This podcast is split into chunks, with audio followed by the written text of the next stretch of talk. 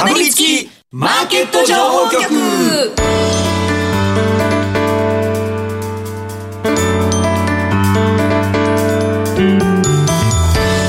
金曜夕方はラジオにかぶりつき。皆さん1週間お疲れ様でした。進行役の八木ひとみです。さあ今回はこの方々とお話進めてまいります。スパローズ大和勝孝さんそして本日のゲスト岡三証券投資情報部シニアストラテジストの武部力也さんです。よろしくお願いいたします。お願いします。明けましておめでとうございます。明けましておめでとうございます。今年もよろしくお願いいたします。いや今日は年始早々バタバタしてましたね。全員ギリギリでしたね。僕は沖縄からあのちょっと今あの YouTube の方ではあのキャンプ道具が 映ってるんですけどあの飛行機が取れてなくて帰りのね。よく間に合いましたよね。15分前にギリギリ着いて。いや本当に昼過ぎにだって大和さんからディレクターの方に、はい。はい、飛行機が取れてなかったっていう電話があったって そうなんですよ。聞いてびっくりしました。懐かしのほらベスト10番組みたいに駅のホームかなんかでコメントしちゃうみたいなありだったんだよ なんか新幹線のところから手振ってみたいなさ、はい、でもどうしても来てほしかったんですってディレクターが。そうなんですよ。それでギリギリ着いたらみんななんかやっと着いたとかあんまりなくみんなギリギリで 武部さんも武部さんでギリギリまで電話で経済の取材みたいな感じの受けてまし。1分前までね某某ねメディアさん取材受けてましたけど。で八木さんは八木さんで5分前ぐらいまでなんかパソコンでバーバーってなんか何何されてたんですかね？えっと修士論文のあの今ちょっと大学院に行ってるんですけれどもその修士論文の提出が明日の午後3時なんですよ。まだ字数足りてなくて私。ちょっと泣きそう。な声がちょっとね切羽詰まってるところはあります僕だから最初山本さんもで八木さんも忙しい。だから久しぶりにあの DJ リッキーの「ミュージックボヤジインかぶりつきマーケット情報局」って言って今のさ USA ビルボードはって身構えてたんですけど僕も電話かかってきちゃった。そうそうそうそうそう。結局みんな直前までバタバタしていたということなんですがまあ今日はね特別な日ということで、はい、雇用統計の日でもあるんです。あそうでしたね。はい。だから武部さんに来てもらってるんで。すありがとうございます、はい、忘れてました。僕無人島でそうですかえー、今日は岡三証券デーとして前後半に分けて岡三証券投資情報部の精鋭ストラテジストにご登場いただきます。日本株為替両面の情報盛りだくさんでお送りしてまいります。この後山本慎一さんそして後半にね武部さんに今年の注目のすいませんね。ひな壇ストラテジストでね三流の申し訳ないです 全員ひな壇になるじゃないですかはいということでこの番組は YouTube でも同時配信しています。この後午後5時からは YouTube 限定で延長配信しますので動画でもぜひご覧ください。また番組ウェブサイトには今日の資料アップしています。ダウンロードして参考になさってください。今日もかぶりついて聞いてしまうような株情報をてんこ盛りでお送りしてまいります。かぶりつきマーケット情報局。この番組は岡三証券の提供でお送りします。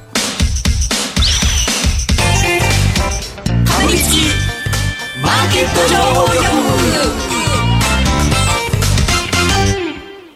ではまずは今週のマーケットを振り返るとともに注目銘柄の紹介。さらには来週以降の見通しをこの方に伺ってまいります。日本株のスペシャリスト岡三証券投資情報部シニアストラテジストの山本慎一さんとお電話がつながっています。山本さん明けましておめでとうございます。今年もよろしくお願いします。はいおめでとうございます。よろしくお願いいたします。お願いいたします。よろしくお願いします。えー、大発会がなかなか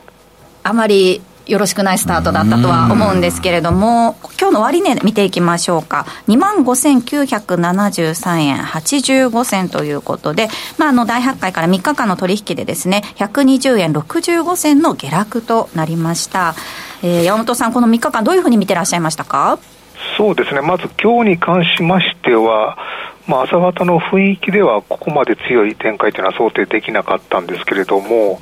えー、まあ朝からちょっと大型が大型株が強かったということで、まあ、日経平均の2万6000割れ、まあ、去年からあのウクライナショック以降で2万6000割れでそんなに長く滞在しないところですので、えー、まあ、寝頃感からの買いが入ったと見られます。えー、そしてあの前場はあのユニクロ好調だったファストリー、まあ、こちらが結構支えてたんですけども、うん、まあ、ここが、えー、ファストリーマイナスになったにもかかわらず、そんなに日経平均は下げなかったと。いうことですので、結構他の銘柄も、えー、買われたんじゃないかという感じで見てます。うん、えー、やはりこの日経平均の予想 PR2 万5700円台です。と、ちょっと22倍を割れてくると、まあ、なかなか去年は3回ぐらいしかありませんし、一昨年は1回もないという状況ですので、かなり売られすぎて、えー、売られすぎといった水準になりますし、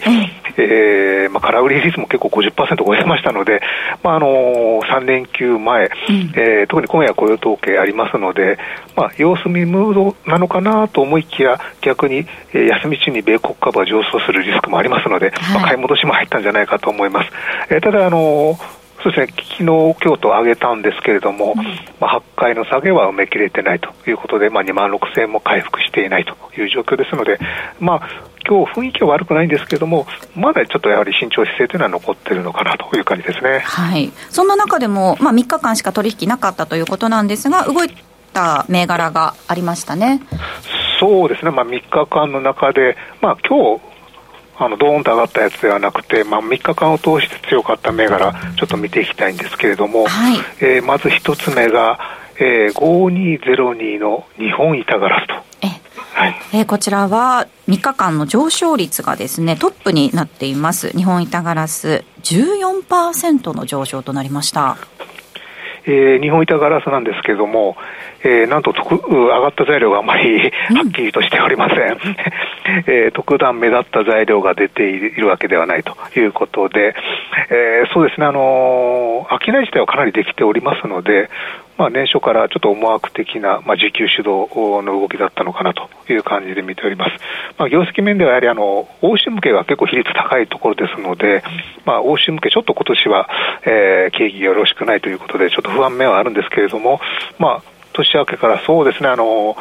えーまあ、この3日間、ちょっとあの株価、3桁銘柄が結構活況だったということで、はい、えこの板ガラスも結構500円台ということで、手がけやすかったということで、ちょっと人気が集まったのかなという感じで見てますね。はいえー、そして大きな銘柄で見ると、6758、ソニーグループ、こちらも、えー、上昇率14位に顔を出していて、3日間で6%近い上昇となりました。そうですね、ソニーも強かったですね。ただ、あの、昨年末まで5週連続安ということで、ちょっとソニー、あの、年末は弱かったんですけれども、うん、まあ、自立反発とも言えなくもないんですが、あの、やはりあの、日経平均、8回の日400円下げ、近く下げましたけれども、それでもソニーっていうのは一度もマイナスにならずにプラスをキープしたということですので、えー、やはりちょっと何かしらの買いが入ってきていたという状況かと思います。えー、まあ、材料としましては、えー、そうですね、日経新聞のあの正月恒例であります経営者20人が選ぶ今年の有望銘柄ということで、まあ、4年連続1位ということになった材料もあるんですけれども、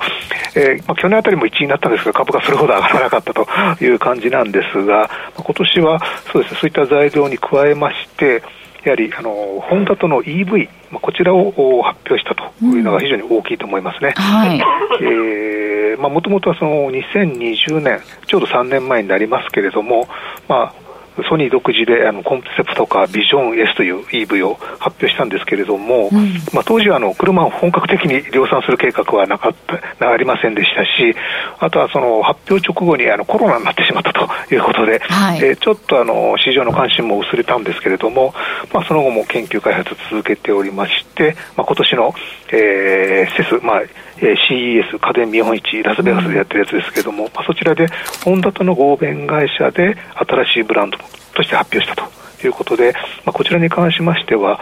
そうですね、2025年の発売を目指すと、まあ、まあ、本格的に売り出すということも発表しておりますので、ちょっと話題話題としては非常に大きかったんじゃないかと思いますね、はい、そうですね、なんかあの資料映像というか、その施設のあの資料の映像とかもたくさん届いていて、中とか見ると、すごいほぼ液晶みたいな、すごい大きなパネルがついてましたね。そうですね、中でゲームもできると、うん、もちろんソニーの開発する車ですので、えーまあまあ、イメージセンサー、まあ、のカメラの性能もいいんですけども、やはりエンターテインメント、まあ、移動空間でのエンターテインメントに極めると。いったところで、えー、ただの、あまり安くはないと、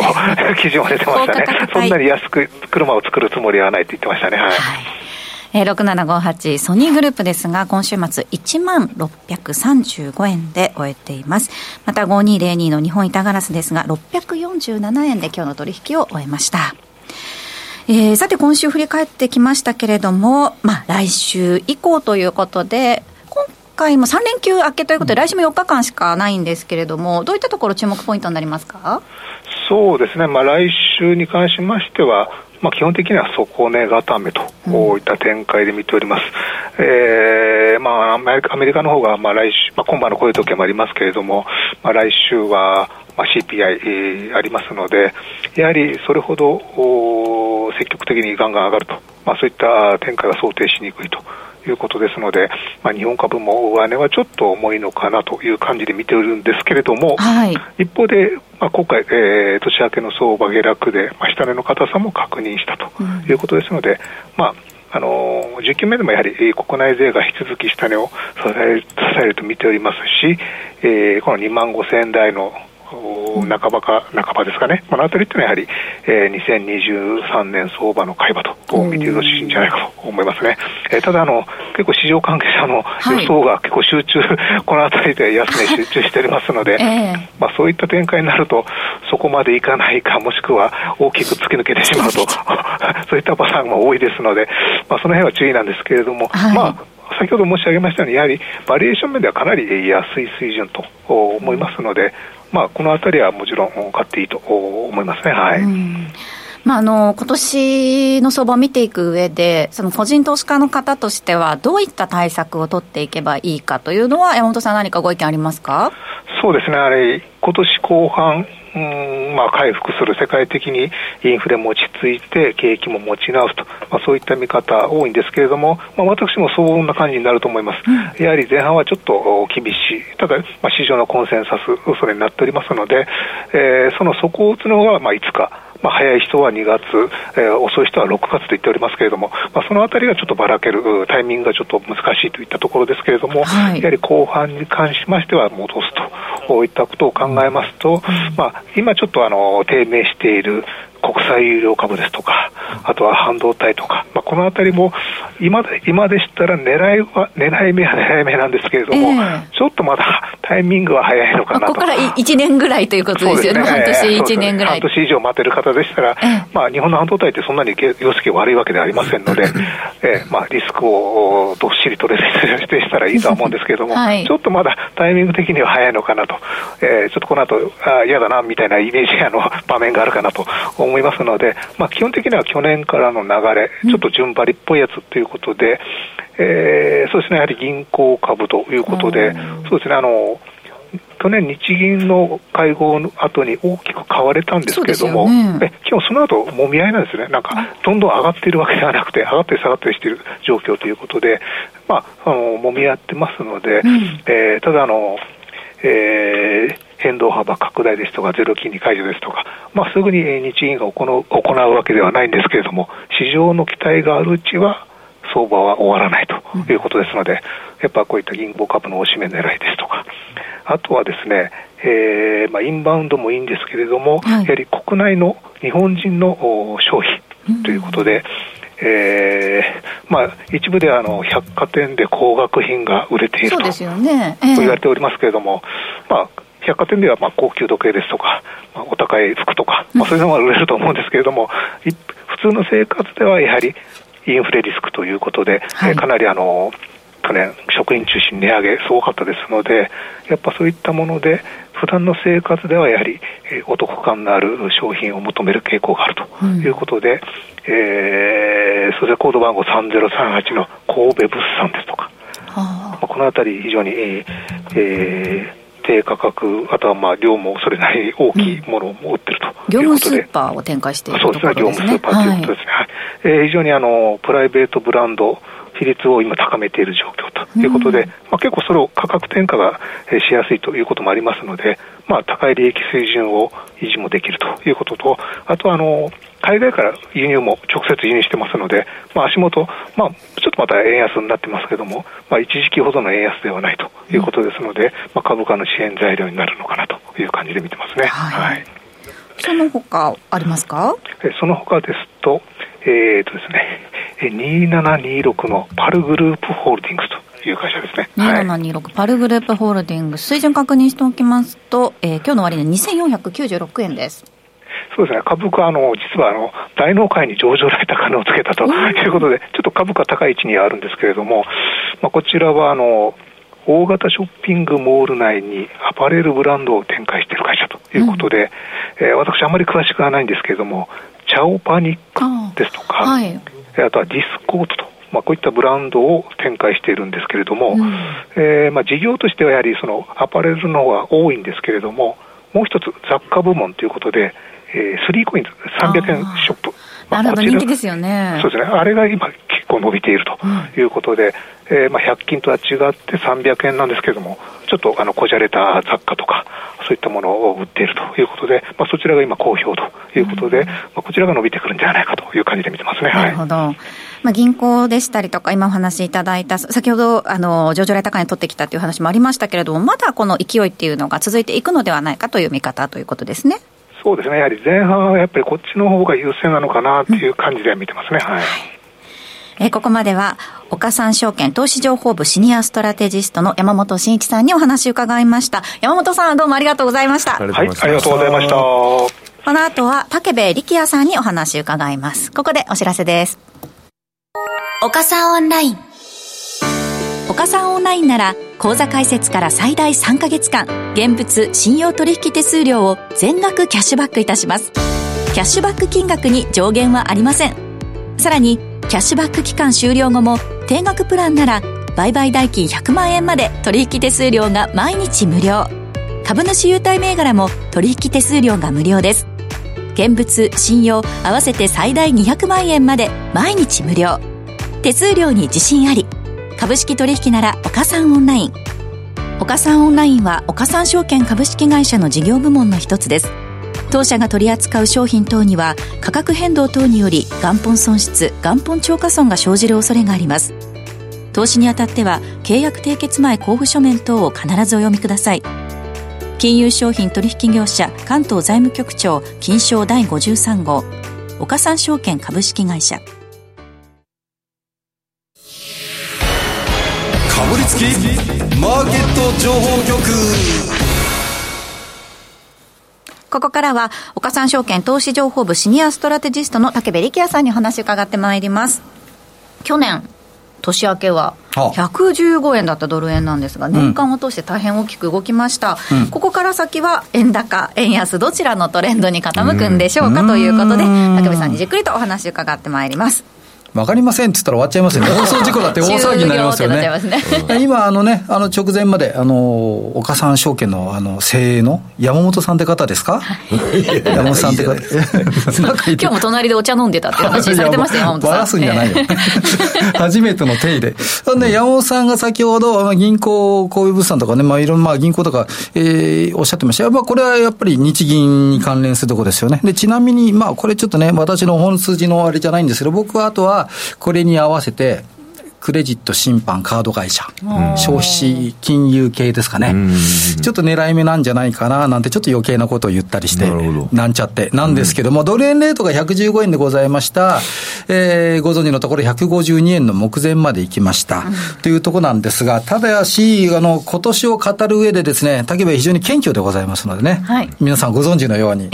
えっ、ー、と、まあ、YouTube ご覧になっている方、ぜひ一緒にですね、資料をご覧になっていただければと思うんですけども、私はもう今回一番最初にですね、やはり2022年の誤算というですね、はい、何を宮地、宮、宮甘地、宮甘地だったか、だったか。そうですね。ちょっと、ちょっとベランメイク調でね、すみませんね、下町育ちなんでよくないんですけどね。竹部さんの反省点ご覧になりたい方、あの、ホームページに、ちゃんと、資料アップしてますので、そちらも参考になさってください。はい、えっと、ざっくりと、読みの誤算、まあこれ、竹部だけ、まあ私は謙虚にね、私だけっていうふうにして言いたいところでございます。が、でもね、マーケット全体においてですけども、まあ今年ざっくりと、あの、お振り返るっていう言い方は、失礼、えー、今年を探る上で、去年のね、はい、えー、何が違ったのか、で、今年もつながっていくんじゃないのって見たいのは、この5つ挙げさせていただきました。ロシアのね、ウクライナ侵攻、うん、えー、安倍元首相の銃撃事件、はい、日本の為替介入 FR FRB, FRB の利上げ店舗、そして日銀金融政策の一部修正。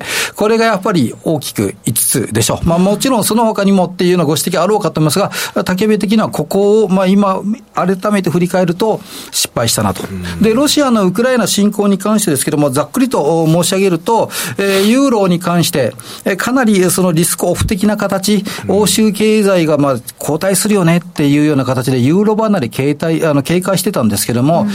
ECB も利上げのテンポ感を強めていって、で、最終的にですけども、年初に買って、年末にあのユーロ、ユーロ見てたらどうなってたのか、対円対ポンド、対 OG ドルではこれ上昇してんですよね。えー、まあ、リスクオフというような形であるけども、ここにおいてはですね、えー前向きな多価的な金融政策の方が評価された。まあ、もちろんね、あの、ロシアのウクライナ侵攻も当然読み切れなかったわけで、うん、で、今後、このロシアの話っていうようなところ、ちょっと、あの、今後、まあ、いろんなニュース出てくるかもしれませんけど、あの、ベラルーシ、えー、ロシ、えー、ウクライナの真上ですかね、北側になりますけどね、ここからの侵攻作戦だとかいろんな報道ありますけども、ここのルカシェンコ大統領、えー、プーチン大統領と仲良くしてらっしゃいますけども、政権基盤があまりよろしくないのでね、そこで兵力をウクライナの方の方に攻めると、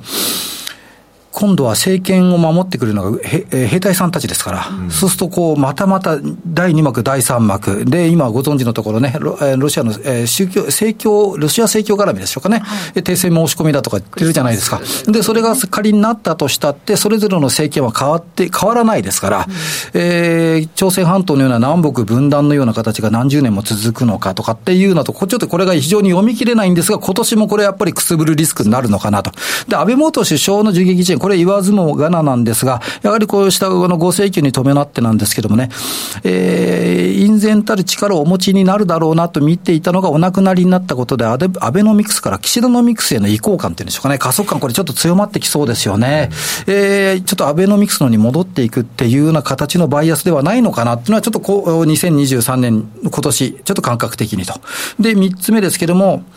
えー、日本の為替介入ですよね。これはまあ経験値というところで、えー、まあ見たところなんですが、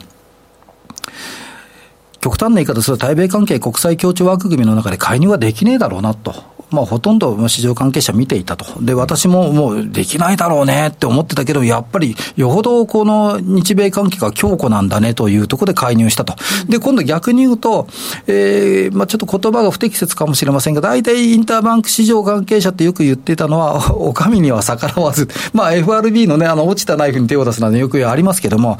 これ断固たる介入っていうような形ですから、国家の矜持をかけてるわけなので、よほどのことがない限り、ドル買い円売りがさらに進むだろうというふうにして、あの時点で、インターバンク市場関係者見なかったんじゃないかなと思いますね。もうかなり気合入ってたよねと。うん、えー、神田財務官も思いっきり気合が入ってたと。最初はまあ、公表してましたけども、その後は覆面介入ぐらいの力。で、その次、FRB の利上げ店舗感。まあ、これは元ご存知だと思いますけど、もう一つね、この FRB の利上げ店舗感のいうところには、えー、もう一つちょっとね、これ、えー、まだ、ほとんどメディアさんが言ってませんので、報じてますけども、今週末から来週にかけて、全くわからないというところで、どんな影響を与えるのか、ちょっと皆さんご注意していただければと思います。FRB の利上げ店舗化、もちろん、えー、バイデン政権からの、まあ、いろんなね、えー、政権と中央銀行、FRB との二人三脚の中でって話なんですが、その政権ですよ。はい。政権で何を言いたいのかというと、これが八木さんまたテストに出るかもしれません。マッカーシーさん。うん、さすがお利口さん。先に言われたケビン・マッカーシーってさっき言ってたからね。あの、この方、あの、カリフォルニアの会議の方で、えー、議長さんに今、やってますけども、1回、2回、3回、4回、もうずっとね、半分以上の点数取れ、投票権取れないんですよね。うん、トランプさんと大喧嘩してたので、うん、トランプさんの信奉者から、議長の推薦もらえないと。で、これ、下院がそうした形で議会運営ワークしなかったらどうなるんだろうかって全然わからないんですよね。184年ぶりだとかっていうほど見ましたんで、ちょっとそうしたところの不透明感があるよねと。で、日銀の修正。これはもう、あの、次期総裁も含めてですね、女性が出てくるのか男性が出てくるのか、まあ、いろんな形で、あの、取り出されてますけども、具体的な名前言っていいのかな？今、沖縄さんだとかね、日銀の、あの、日銀出身で今、日本総研さんだったかな？そこにいらっしゃる方。あとは、清水さん、日銀の初の女性支店長さんとか、初の女性総裁だ、なんていうの？をやっぱりメディアさんはね、スクープしたいみたいでございますんでね、まあそうしたところが出てくるのかどうか、ちょっとご注意していただければというふうにして思います。まあこの辺のところを誤算として見といて、はい、えー、今年どうなるのかというのは、まあ、延長戦ですわね。ね延長戦ですわね。はい、まあでもこれが多分ベースで引っ張られてると思いますんでね。えー、えー、で、僕は個人的な浅川財務官とかがね、あの今アジア開発銀行の総裁やってらっしゃいますけど、こうした方、財務省系の方が出てくるのかどうか、うん、総裁なられると結構マーケットちょっと変わってきますんでね。これが多分今年引っ張ってくるんじゃないかなということで、この5つをちょっと一応上げさせていただきました。はい、まあもちろんね、若田部さんだかとか、中津さんだかいろんな、いろんな、雨宮さんでいろんな名前ありますけどね、中尾さんもありますけども、それによって変わってくるかなと思います。はい、ご注意ください。えー、ここまで武部さんにお話しいただきました。続いてはこちらのコーナーです。大和さんお願いします。為替素人大和の今さら聞けないはい武部さんご出演の時に大和さんからどうしても聞いておきたい率直な疑問をぶつけてもらいますはいえー、ですねもうシンプルに、うん、なんでなんで？こんなに円高が進んでるのかなっていうだから利率も、0. 点何パーでも大したことないじゃないですか。アメリカが上げたのに比べては、日本って大したことないのに、ここまで、円高なんで進むのかなっていうのが疑問です、ね、鋭いっすな。慎太郎ちゃんって急に手振っちゃましたけど、あのー、鋭い。で、えっ、ー、と、改めてなんですけども、円、これね、スイスフランでもちょっとね、さこれね、先行してるのがスイスフラン、ちょっと難しいかもしれませんね。FX の方はドルスイスだとか、OG スイスだととか見ていただければと思いますけども、スイスフランで1%に利上げ、結局、化としてしているんですよね、はい、何回かやって、で日銀と同じような低金利だったわけですよ。で、じゃあ、日本はどうなったのか、もうもちろんね、足元は年末年始、えー、リスクヘッジでドルプット買って、で、それのヘッジで買い戻した、まあ、そんないろいろあるんですけども、今、山本さんがおっしゃったのは、そもそも金利格差があるのに、なんで円高になったのか、これね、簡単なんですよ。円キャリートレードっていう言葉です。えっ、ー、と、円借り取引、日本語で言うと円借り取引っていうのかな。うん、で、要は安い円を借りて、はい、無担保ゴールだとか、まあ債券のいろんなところで借りて、で、それを借りてきたのを売って外貨に買う。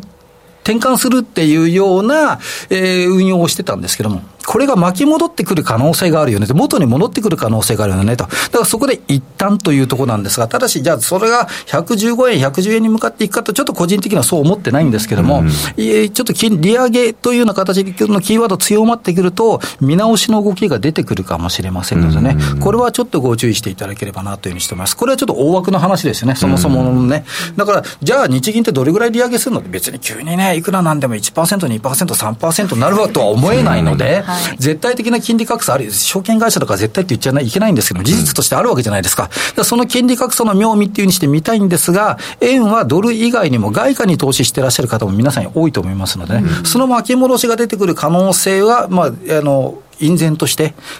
くすぶってますんで、それを念頭に置いていただいて、もう一回どこまで仕切り直しできるのか、うん、えー、雇用統計もまあそうした部分の中で、今夜は上値追いがどこまでできるのか。えー、と、今、円に関しては日銀テーマばっかりですもんね。はい、そうしたところで一応ご注意していただければと思いますが、キャリートレードという言葉、ちょっと覚えておいていただければと思います。雇用統計に関しては、この後じっくりと延長戦でお話伺っていきます。さて、ラジオタイムですが、あっという間にエンディングが近づいてまいりました。かぶりつきマーケット情報局。この番組は岡三証券の提供でお送りしました。実際に投資をされる際の判断はご自身でしてくださいますよ。うお願いいたします。えー、ラジオタイムの終わりに近づいてですね、はい、やっとちょっと落ち着いてきたような感じ。なんかみんなふわふわしてたような気がしましたけど、ね、僕ね一つだけ言い忘れたことがあって、はい、1月の26日大安吉日の日に、はい、岡さんオンラインカンパニー岡さん証券の岡さんオンラインカンパニーで実はちょっとセミナーしますので、もしそこの岡さんオンラインのサイトご覧になっていただいて、うん、竹部坂田ぶりに岡さんオンラインのところで要チェック、はい、してみてください。さて来週ですけれども坂本慎太郎さんそしてゲストに個人投資家の内田守さんをお迎えする予定です。どうぞお楽しみになさってください。ラジオタイムここまでのお相手は大和和孝さん武部力也さんでした。お二人ともありがとうございました。ありがとうございました。かぶりつきマーケット情報局ラジオをお聞きの方とはここでお別れです